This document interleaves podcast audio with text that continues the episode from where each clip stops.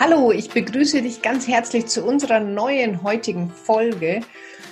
Ja, die heutige Folge ist ein bisschen eine Impulsfolge aus Erlebnissen, die ich in meiner eigenen Familie hatte und den Learnings draus und die möchte ich dir heute sehr gerne mitgeben.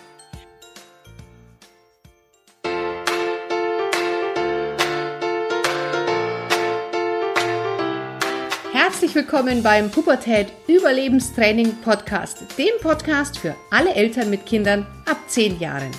Mein Name ist Kira Liebmann und bei den Pubertät Überlebenstrainings helfe ich Eltern, die Pubertät ihrer Kinder zu überstehen, ohne dabei wahnsinnig zu werden.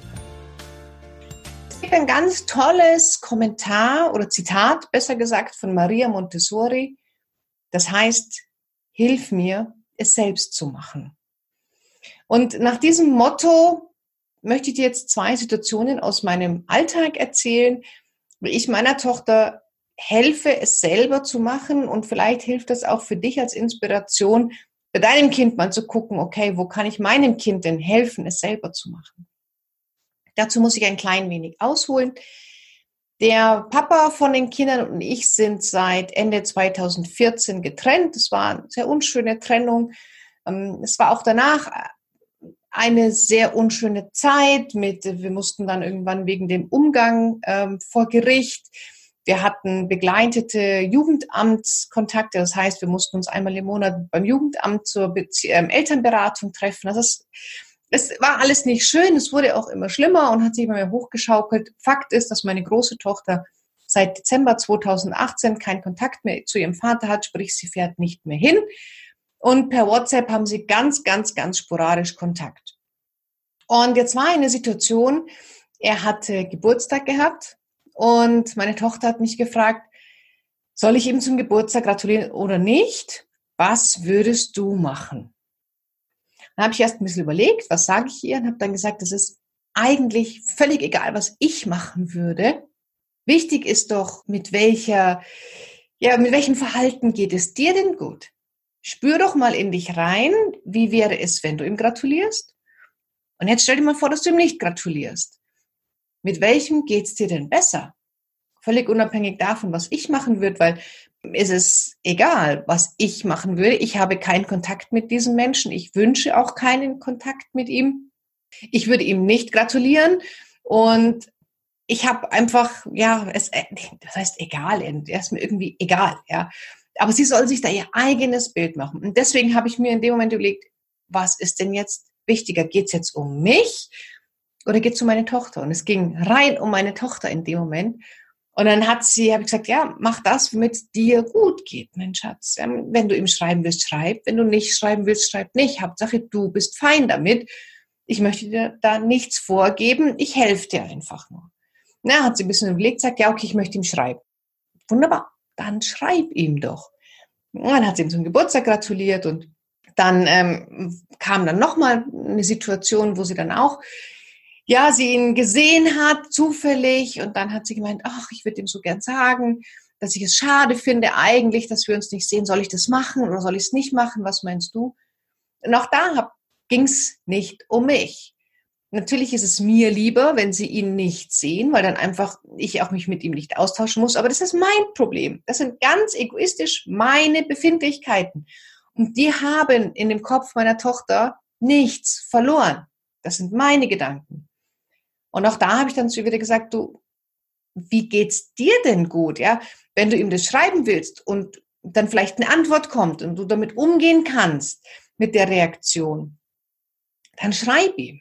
Wenn du sagst, hm, nee, eigentlich möchte ich da jetzt keine Diskussion vom Zaun brechen, dann schreib ihm nicht. Ja, sie hat sich dafür entschieden, ihn zu schreiben. Völlig, für mich völlig in Ordnung. Weil es mir nicht darum ging, meinem Kind meine Meinung aufzudrücken. Ich habe mein Bild von dieser Person oder auch von Situationen, von Umständen, von was auch immer. Es ist aber unglaublich wichtig, dass unsere Kinder ihre eigenen Erfahrungen machen. Und dann stehe ich nicht da und sage, habe ich dir gleich gesagt oder was auch immer, sondern dann helfe ich ihr damit umzugehen. Dann helfe ich ihr damit klarzukommen, andere Dinge zu formulieren oder, wie es auch schon ab und an nötig war, sie zu beschützen. Aber trotzdem ist es wichtig, dass ich finde, das ist meine persönliche Meinung, ohne Anspruch auf Richtigkeit, dass Kinder dass wir unseren Jugendlichen helfen sollten, die Dinge selber zu erledigen. Dass es nicht darum geht, eigene Befindlichkeiten auf das Kind zu übertragen, eigene Meinungen dem Kind überzustülpen. Natürlich hätte ich auch sagen können, nein, und du schreibst ihm das nicht, weil dann antwortet er wieder das und dann musst du vielleicht wieder hin und dann habe ich wieder gezeter mit ihm. Hätte ich auch machen können. Aber wozu? Ja, damit beeinflusse ich meine Tochter und ich finde, sie soll sich ihr eigenes Bild machen. Und deswegen ähm, habe ich eben gesagt, mach das, mein Schatz, womit es dir gut geht. Und damit trainiert sie A, Verantwortung zu übernehmen. Weil, was passiert denn, wenn ich ihr sage, nein, du schreibst ihm nicht, sie hat aber dieses Bedürfnis, macht es dann entweder heimlich oder macht es nicht. Und irgendwann wirft es mir dann vor. Also Verantwortung habe ich ihr übertragen. Ich habe ihr aber auch gezeigt, achte auf deine Gefühle. Spür in dich rein, wie es dir geht. Das heißt, ich trainiere ganz automatisch mit ihr auch Achtsamkeit. Weil es ist ein, ein Relikt vielleicht noch so aus unserer Elterngeneration. Da war doch kein Platz für Gefühle.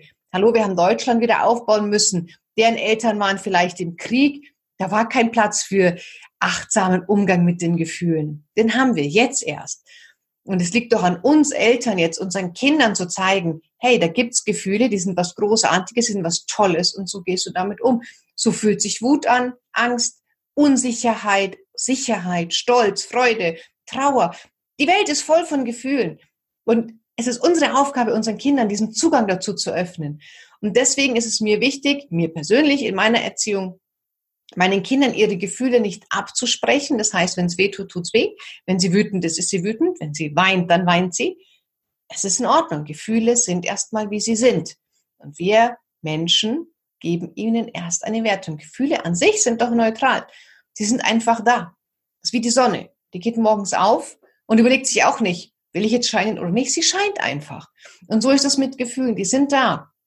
Und es liegt an uns, damit umzugehen, sie auszuleben, ähm, sie zuzulassen oder erstmal nur zu spüren. Und das ist mir einfach wichtig, den Jugendlichen zu vermitteln. Spür erstmal in dich rein, was macht das mit dir?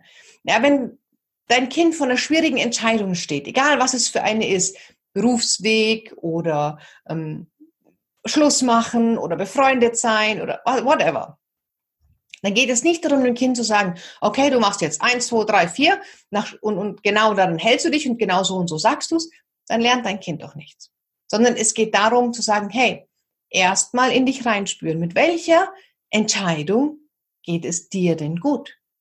Angenommen, nehmen wir mal eine ganz, ganz klassische Situation, in die sich, glaube ich, jeder von uns hineinversetzen kann, weil er selber auch mal jung war.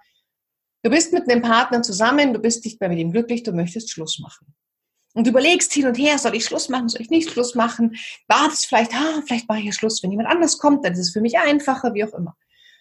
Und wenn dein Kind in so einer Situation ist, dann spür doch mal in dich rein. Stell dir vor, du bist mit diesem Partner noch länger zusammen oder du trennst dich. Mit welcher Entscheidung würde es dir hier und jetzt besser gehen? Und dann gibt es immer noch nicht ein richtig oder falsch.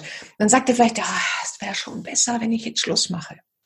So, und dann kann man gucken, okay, und was hindert dich daran? Was bräuchtest du, um Schluss machen zu können? Was bräuchtest du?